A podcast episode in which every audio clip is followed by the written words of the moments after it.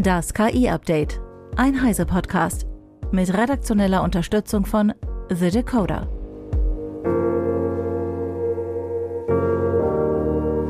Ich bin Isabel Grünewald und dies sind heute unsere Themen. Ethikerin warnt vor Computerpaternalismus in der Medizin. Apple arbeitet an KI-Funktionen. Forschungsprojekt zum Einsatz von KI in der Psychotherapie und New Yorks Bürgermeister setzt auf KI-Stimme. Das Potenzial von KI-basierten Systemen zur Entscheidungsunterstützung in der Medizin, auch Clinical Decision Support Systems genannt, ist groß. Die Bundesärztekammer stellte daher auch das Thema künstliche Intelligenz ins Zentrum ihrer Dialogreihe vergangene Woche. Namhafte Expertinnen und Experten diskutierten dort über Einsatzmöglichkeiten und Entwicklungspotenziale dieser neuen Technologie und die damit verbundenen ethischen Fragestellungen. Auch Bundesgesundheitsminister Karl Lauterbach sprach vor Ort. Meine Kollegin Marie-Claire Koch von Heise Online hat sich die Vorträge angehört. Lauterbach sprach in seinem Vortrag davon, dass wir uns entscheiden müssen, ob wir Systeme von Big Tech wie Microsoft nutzen oder selbst etwas entwickeln. Aktuell ist seine Sorge, dass Europa bei der Entwicklung und dem Einsatz von KI-Systemen hinterherhinkt. Zum Beispiel ist BioNTech zur Krebsforschung bereits abgewandert. Mit der kommenden KI-Verordnung könnte sich das ändern, hofft Lauterbach. Außerdem hieß es von den Experten, dass wir auch Google und Co. unsere Daten anvertrauen. Warum sollten wir diese dann nicht per Gesetz auch dem Staat und privaten Konzernen zum Forschen geben? Aber das wäre ja nicht freiwillig. Da sind beispielsweise noch Fragen zur Bereitstellung der Patientendaten offen und welche Rolle die kommerziellen Anbieter dort einnehmen. Auf der Veranstaltung haben die Experten immer wieder die Rolle von Vertrauen beim Einsatz der KI-Systeme betont. Datenlecks könne man zwar nicht vermeiden, aber das Risiko ließe sich ja minimieren. Der Einsatz von KI bei den bildgebenden Verfahren ist nicht neu. Die Onkologin Eva Winkler, die auch Vorsitzende der Zentralen Ethikkommission der Bundesärztekammer ist, berichtete zum Beispiel, dass 70 Prozent der von der US-Behörde für Lebensmittel und Arzneimittel zugelassenen Systeme auf Bilderkennung und 30 Prozent auf Entscheidungsfindung basieren. Beim Einsatz der Systeme besteht jedoch die Sorge vor Fehlern in den KI-Entscheidungen. Sicherheit und sorgfältige Tests seien daher unerlässlich. Ein generelles Problem künstlicher Intelligenz ist auch der Bias, der aufgrund einseitiger Trainingsdaten entstehen kann. Auch das ist ein Problem beim Einsatz von KI in der Medizin. KI-Modelle zur Erkennung von Hautkrebs, die hauptsächlich mit Daten von hellhäutigen Patienten trainiert wurden, liefern bei dunkelhäutigen Patienten weniger genaue Ergebnisse. Außerdem gibt es noch die Gefahr, dass Ärzte anfangen, Warnungen oder Hinweise der KI wegzuklicken. Es solle dabei nicht in Richtung Computerpaternalismus gehen. Das heißt, dass technische Systeme Ärzte bevormunden könnten. Ärzte sollen sich nie zu 100 Prozent auf die KI verlassen, selbst wenn sie fast immer richtig liegen würde. Die letzte Entscheidung sollte daher beim Arzt bleiben. Die KI sei nur eine Unterstützung und auf keinen Fall als Ersatz gedacht, betonen die Experten. Die Erklärbarkeit von KI-Entscheidungen und die Schulung von Mitarbeitern sind ebenfalls wichtige Anliegen. Außerdem nicht zu unterschätzen sind die Auswirkungen der KI auf die Arzt-Patienten-Beziehung. Ärzte betonen nämlich immer wieder, dass die Basis der Beziehung zum Patienten Vertrauen ist. Dazu hat die Ethikkommission Stellungnahmen verfasst, die Ärzten als Orientierung dienen sollen. Vielen Dank, Marie. Apple will im kommenden Jahr deutlich mehr KI-Funktionen in seine Betriebssysteme und Anwendungsprogramme integrieren. So zumindest das erklärte interne Ziel.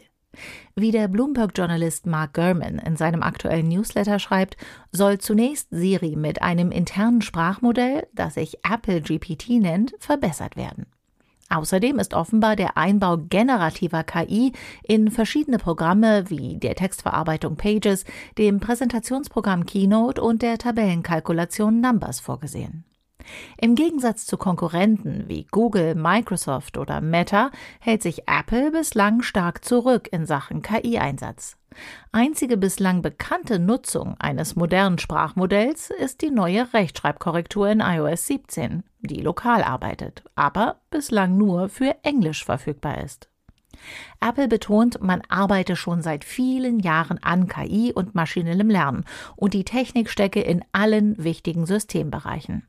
Allerdings handelt es sich dabei eben nicht um generative KI, was etwa Siri deutlich helfen könnte. All das soll sich nun ändern. Neben einer smarteren Version von Siri sei auch eine Integration von generativer KI in die Nachrichten-App geplant, die dann auch komplexe Fragen beantworten und Sätze automatisch vervollständigen könne, schreibt Gurman. Allerdings soll die Umsetzung der neuen Funktion erst mit iOS 18 erfolgen, also nicht vor dem kommenden Sommer.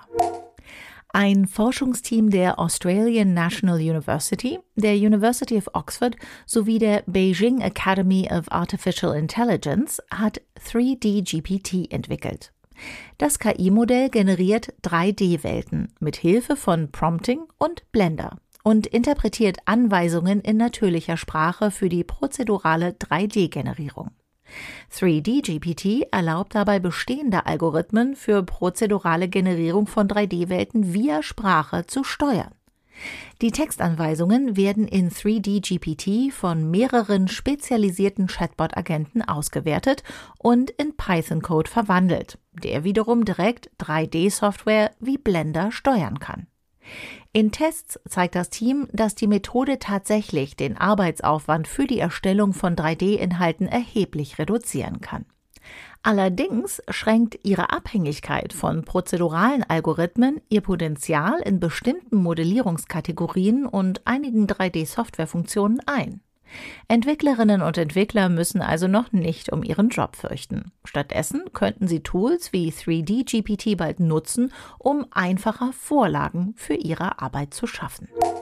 Forschende warnen bislang noch vor dem Einsatz von ChatGPT und Co. in der Psychotherapie und fordern nun ein internationales Forschungsprojekt, um diesen Einsatz zu ermöglichen. Das interdisziplinäre Team hat dazu eine wissenschaftliche Analyse erstellt, die jetzt in Nature veröffentlicht wurde. Darin argumentieren die Forschenden, dass große Sprachmodelle nur begrenzt in der Lage sind, psychologisch nützliche Informationen zu generieren und es ihnen an Empathie und menschlichem Verständnis mangelt. Sie plädieren daher für eine Partnerschaft zwischen Wissenschaft und Industrie, um Schlüsseldatensätze, standardisierte Benchmarks und eine gemeinsame Computerinfrastruktur für die Entwicklung psychologisch nützlicher Sprachmodelle zu entwickeln. Max Schreiner von The Decoder mit weiteren Einzelheiten. Die Motivation hinter dieser Forderung ist eine doppelte. Zum einen fürchten die Forschenden eine Welt, in der die Hersteller von generativen KI-Systemen für psychologische Schäden haftbar gemacht werden, weil niemand die Auswirkungen dieser Systeme auf das menschliche Denken oder Verhalten abgeschätzt hat, so der beteiligte Autor David Yeager, Professor für Psychologie an der University of Texas in Austin. Zum anderen sehen sie auch Potenzial in den Modellen. Im Paper heißt es, wir argumentieren, dass große Sprachmodelle zwar das Potenzial haben, die psychologische Messung, das Experimentieren und die Praxis voranzubringen, dass sie aber noch nicht bereit sind für viele der transformativen psychologischen Anwendungen.